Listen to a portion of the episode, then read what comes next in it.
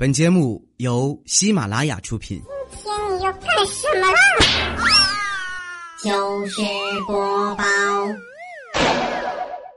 想了解主播更多八卦，欢迎关注微信公众号“八卦主播圈”。波波脱口秀，波波脱口秀。昨天啊，我的新浪微博里边有个菠菜宝宝给我留言，问我如何用一句话让恐怖的事情不再恐怖。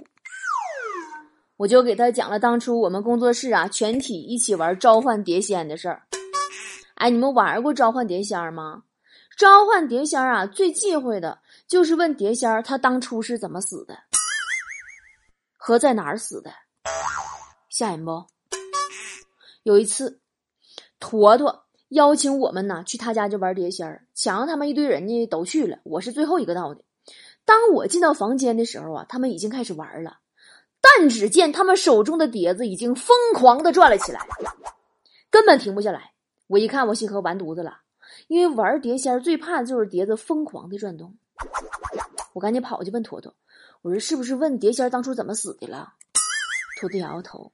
我说那你是不是问碟仙在哪死的了？他们又摇头，我心合不对呀，那就奇了怪了，居然都不是啊！那为什么碟子这么疯狂的转动呢？这时候强子开口说话了，说波儿姐，刚才坨坨问他最快能转多快，这不三炮？好啦，恐怖的故事过后，让我们一起来进入今天的段子集中营。今天大批好玩的笑到尿的段子等你来哟。啊，不敢挑战说中国公厕卫生差，我可以理解；公厕夜里关门，我也可以理解。但是麻烦关门之前，能不能先问问还有没有人了？不说了，我要找个坑位睡觉去了。波儿姐，你要理解我此时听你节目互动的心情。哎呀，我也真是想不明白了，为嘛中国公厕大半夜要锁门呢？怕啥呀？你怕有人进去偷屎吃吗？麻利坡说：“缺钱了，我哥们儿有钱，我不好意思跟他借，我就申请了个女的号，被他附近人搜到了，比较了解他呀，然后就越聊越嗨，然后呢，弄了一组美女的照片发给他，还找了几张生活照，变声器、电话粥那是必须的，忽悠了好几天，表达了一下缺钱用，这货给我打了三回一三一四，然后就把那号给扔了。”！这小子第二天找我喝酒，我俩都喝大了。我不小心说出了真相。生活当中啊，有很多意外的结局哦。我原来啊，就特别喜欢看那种玄幻的小说，最后发现都是固定的套路，我就决定我自己写一部得了。我写了一百多章，实在写不下去了，一连好多天呢，我都不更新。之后我偶然看了一下书评，诶，好多剧情分析哦，竟然比我自己写的都精彩。然后就拿过来，我继续写。后来没灵感了，我就上书评区里边去找灵感，硬是写完了小说。哎呀，现在我怀疑呀，金庸当年是不是有好多人给他写书评？我小时候最爱看金庸小说了，我感觉里边啊最厉害的高人，不是扫地僧，也不是独孤求败，而是铸造那个倚天屠龙刀的那个铁匠。哎，你说他厉害不？不仅铸造了两把绝世神兵出来，而且他铸造的时候还能往里边塞两本书。你说这真厉害了，我的哥呀！我到现在都搞不懂他是怎么做到的。不管他人说，大家注意了，大家注意了！幺零二国道上有些不法商贩拿着卖草莓的幌子贩卖人体器官，一定要高度警惕，高度警惕！就在昨天，路过路段时，有人卖草莓，我过去尝了尝。当我尝到第三十个的时候，他压低声音在我耳边问我：“你要脸不？”我没敢要。你说多吓人？嗯，我今天打车，我遇到了一件特别不要脸的事儿。真的，我吧，我去大学城演讲，最近我不都是大学毕业演讲吗？演完讲啊，出来的时候我打了一个出租车。坐在副驾驶上啊，我都快睡着了。师傅突然问我大几了，哎呦喂，他问我上大几了，哎呦，我当时的心情，我甜蜜的醒来，不害臊的告诉他，人家大三了。师傅看了我一眼说，哎呦，那你长得可真够老的。师傅，你们是不是有病啊？哼，下次我打滴滴不坐出租车了。哎，你们有坐出租车被欺负的经历吗？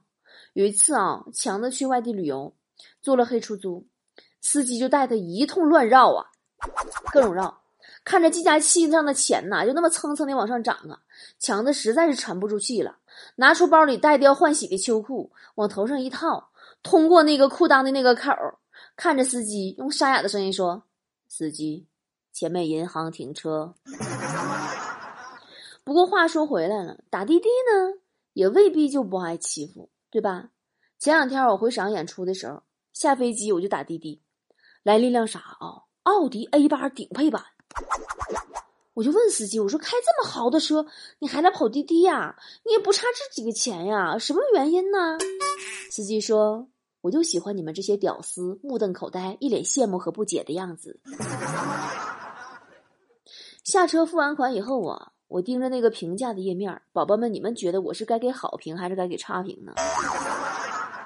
平时心说，今天真的有点难过。中午的时候啊，我看了一眼昨天剩下的一碗扁豆焖面，看着油腻腻的面，我觉得热量太高了，于是我煎了一块牛排吃。没想到吃完牛排之后还是没有饱，我又把那个焖面给吃了。嗯，你说到吃，我不得又提起坨坨了。有回呀，我在办公室和坨坨讨论宠物，我说啊，这个什么东西养久了都有感情，特别是猫猫狗狗这些小动物。坨坨说不对，波儿姐，我养过兔子，兔子是养不出感情的，无论你对它再怎么好，吃它的时候你都不会难过的。天呐，坨顿！不拔之助说。现在的姑娘也太会聊了。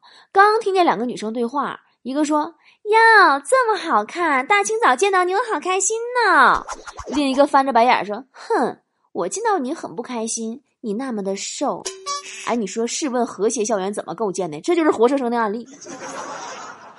你还不够痛说，今天车展，各种模特、大长腿、漂亮脸蛋儿，还有各路的摄影爱好者。突然间，我发现一个摄影师对我笑，还对我连拍了几张。我微微点头，顺便摆了几个姿势。随着他的镜头走着位，十秒钟左右，摄影师说：“美女，你挡我镜头了。”哎呀，你那算啥呀？昨天中午啊，我穿了一个半裙儿、高跟鞋，我去逛街。我走着走着，后边啊就有那种星探骗子，你知道吧？问我小姐有兴趣做模特吗？还没等我拒绝啊，这货绕到我前面看了看我的脸，又来一句：“哦，不好意思，打扰了。”大哥，看身高你就不该跟我搭讪好不好？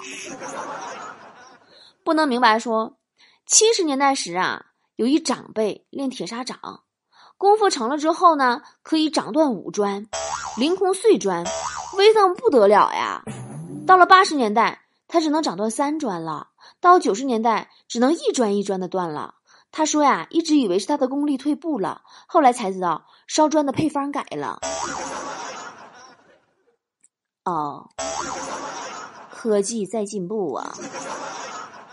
肉汤圆儿说，一天刚吃完饭，走在回家的路上，突然一个持刀的大汉跳了出来，哒哒哒哒哥！我说大大哥，我钱刚吃饭了。然后那个大汉说：“我知道有钱的话，你早打车了。”我就吓唬你一下，嗯，看看现在不打嗝了吧？随后，大汉消失在黑暗当中。大汉的小名也叫雷锋吧？请啊，啧啧啧说，我家安装了宽带，送了一部联通的固定电话，经常接到这样的电话：欢迎您订购联通某某业务，确认订购请按一，取消订购请按十。我就懵了，电话上哪有十啊？于是我试着按了一下一的一和零，结果呢，在我按下一还没有来得及按零的时候，电话里边传来：“恭喜您订阅成功。”你说你欠不欠？敢承担说，读大学的时候啊，交了一个女朋友，因为我爱玩游戏，时常会冷落她。她在与我多次交涉未果的情况下提出了分手。每每想起这事儿，我总是后悔不已。所以我要奉劝大家一句。不要轻易找女朋友，真的很影响玩游戏的心情。太阳雨说：“我和一个处女座的朋友坐电梯，上来一个小朋友，把三到二十七楼的电梯呀，通通按了一遍。我朋友当时就怒了，对孩子冲过去就喊：“其他两楼你为什么不按？”哎，我听说处女座的人都有强迫症和洁癖，是吗？但据我了解啊，真正的处女座属于啥呢？乌鸦型，就是只看到别人黑，看不到自己黑的那一种。我有几个处女座的朋友，哎呀，我去，天天出去吃个饭呐，都得挑那饭馆那杯子上没有水印啊，擦没擦干净桌子之类的。但你去他家看，个个家都跟垃圾堆似的，然后还觉得自己老干净了。我们巨蟹座家里房间也很乱呢。但我们不装洁癖呀，我们正视自己，乱就是乱啊。最近啊，我总结了几条房间总是很乱的人的通病，说出来你们对照一下啊，看看自己到底是不是装洁癖啊。房间乱的人，第一点，善于把衣服堆到椅子上，摞很高，却迷之平衡，掉不下来。第二点。能把纸巾、饮料、零食、充电器等一切必需品集中在床周围一米之内，有如祭品。第三点，钱包里边啊，一大沓各种小片比钱还厚，那整个那背包里边啊，那就那就是一个垃圾桶或者百宝箱，啥都有，没几个有用的。出门一拎老沉了。第四点，旅行归来。会把箱子放在地中间，最少供上一个礼拜。第五点，厨房一排封好的垃圾袋，里面啊全是没有扔的垃圾，有如收藏品，那陈列的可整齐了。第六点，一旦开始打扫，又彻底到你妈瞅你都害怕，由此自我满足，认为自己是个洁癖。第七点，五天之内必保乱回原形。哈哈哈哈哈。有没有说的很准呐？不要对号入座哟。人体油画说：北京冬日的一个早上，在路边小店随便点了份早餐，一口热腾腾的饮料下肚，仿佛全身的细胞都被暖流激活。我不禁赞道：“ 没想到呀，你们这个店儿虽小，咖啡却是特有特色的呀。”服务员拍了拍肩上的灰说。这是豆浆，先生。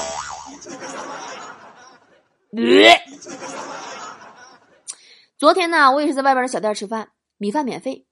我呢吃完了一碗，去前台加饭。那个服务员啊，戴着帽子，看不清长相。我叫了声：“帅哥，帮我加个饭。”服务员抬头，我一看，哎妈，是个女的，老尴尬了。然后就看服务员低头瞅了一眼自己的胸，又瞪了我一眼。我没瞅胸，你看这。那家餐馆老有特色了。昨晚上我吃饭的时候，亲眼目睹了他们家老板娘当着所有客人的面吃光了我隔壁桌上所有的剩饭剩菜，践行光盘行动。他希望呢，通过此举呼吁更多的顾客改掉浪费的陋习。被惊呆的客人表示，本来人家是要打包带走的。混合基金说，昨天手臂被蜜蜂蛰了，吃过晚饭，对小侄女说。妞妞啊，姑姑被蜜蜂蛰了，手头不能干活，你去洗碗吧。妞妞红着眼，一脸心疼的，姑姑，你快给我看看。然后使劲吸一口，然后吐点唾沫，使劲再吸一口，吐点唾沫，然后继续吸，最后跟我说：“姑姑，毒已经被我吸干净了，好了吗？”我捏了捏她小脸蛋，说：“好了呀。”结果这小丫头脸一沉，说。好了，还不快去洗碗！哎呀，你让我想起来我女儿当年五岁的时候了。我女儿五岁的时候是个小财迷，平时啊家里有些新票啥的，我就都给她存在她那个存钱罐里边。后来存了大概有两千多块钱。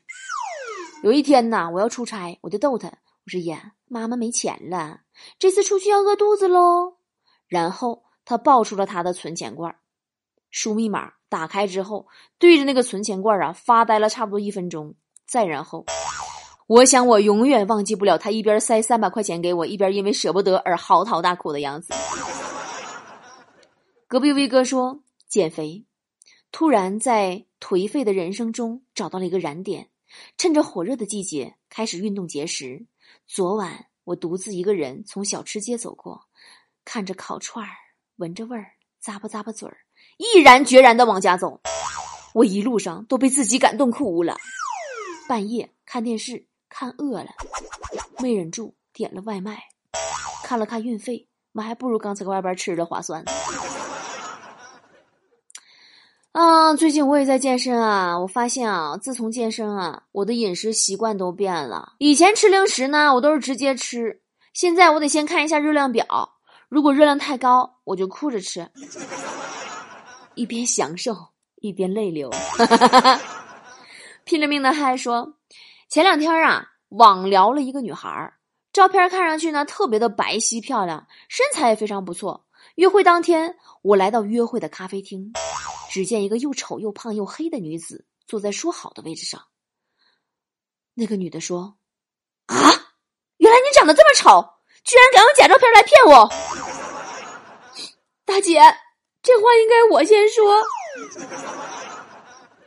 团圆日日说：“走路偶然发现女神走在我前面，我就悄悄的跟着，掏手机跟她发个信息，说：‘姑娘干嘛呢？出来吃个饭吧。’果不其然。”看见她掏出了手机，按了一会儿，不一会儿，我手机响了，信息进来了。回复我的信息内容是：我在家，我妈不让我出来。可怜的孩子！我看过这样一段话，今儿送给你吧。说，喜欢你的人对你说：“我去洗澡了。”之后还会告诉你：“我洗完了。”不喜欢你的人对你说：“我去洗澡了。”之后。就像死在了浴室里一样。喜欢你的人对你说：“我去吃饭啦。”之后还会对你说：“我吃完了。”不喜欢你的人跟你说：“我去吃饭啦。”之后就像死在了饭桌上一样。喜欢你的人对你说：“我去睡觉啦。”之后还会告诉你：“我醒了。”不喜欢你的人说完：“我去睡觉啦。”他就好像死在了床上一样。如果一个人呐，天天给你打电话发微信，说明他是爱你的，最起码他心里有你啊。如果每次都是你先给他打电话发微信，那你就不用问了，他心里根本就没有你。我说的对吗，宝宝？白狗头说，本人小店店主一枚，店内可以用微信、支付宝支付。我支付宝名字啊叫妈的智障。然后人家付钱的时候就会问妈的智障是吗？然后我还得说嗯是的。那你改个名儿呗。汪东兴说：“船在大海上触礁，快要沉没了。乘客们呼天喊地。有一女汉子大口的吃着饼干。旁人说：‘都什么时候了呢？怎么还顾得上吃呢？’女汉子说：‘我胃不太好，医生说了不能空腹喝水。’我呀，经常会在我的新浪微博置顶栏里边征集好玩的段子，来节目里跟大家分享。前天发的话题是最近让你笑出来的一件事儿。”我发现大家的笑点都挺别致啊，我已经无言以对了。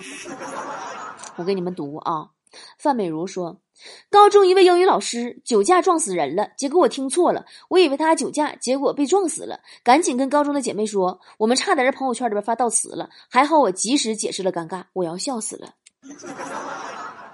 公子新明说：“我有一个大学的男同学，快递拿错了，本来买了一件睡衣，结果拆开一看是红色连衣裙，还是中国红，还有蕾丝边，我要笑死了。”成熟说：“一次外出，听见一个女孩问另一个女孩说：‘车入库好了吗？’入库了。车锁好了吗？锁好了。我回头一看，居然是自行车，我要笑死了。”寂静后的疯癫说：“开会的时候，有人看到后面加湿器说了一句‘着火了’，我要笑死了。”九幺九九八四说：“我妈每一次训我，我就说她有病，然后她说你他妈才有病，我要笑死了。”月光碎一地说：“公司换 CEO 了，换来的是我小时候一个大院的亲戚，远房表哥。小时候我不止一次的合伙揍过他，日了狗了。我小时候手这么欠，我要笑死了，我要被你们冷死了。”但是想想也对啊，其实快乐呢，就是来自于生活中身边最普通的小事儿。只要你有一颗快乐的心，就会随时被莫名戳中笑点哟。祝每一位听我节目的宝宝快乐一生，想笑就笑，别憋着。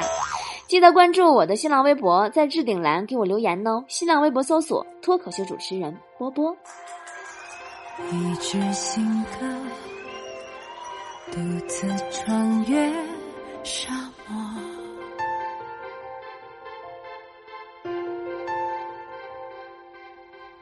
一枚贝壳，见证潮起潮落。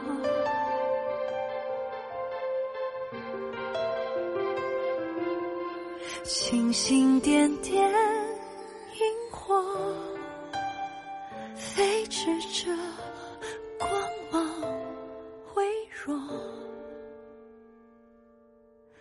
至死不坠落，走进黑夜。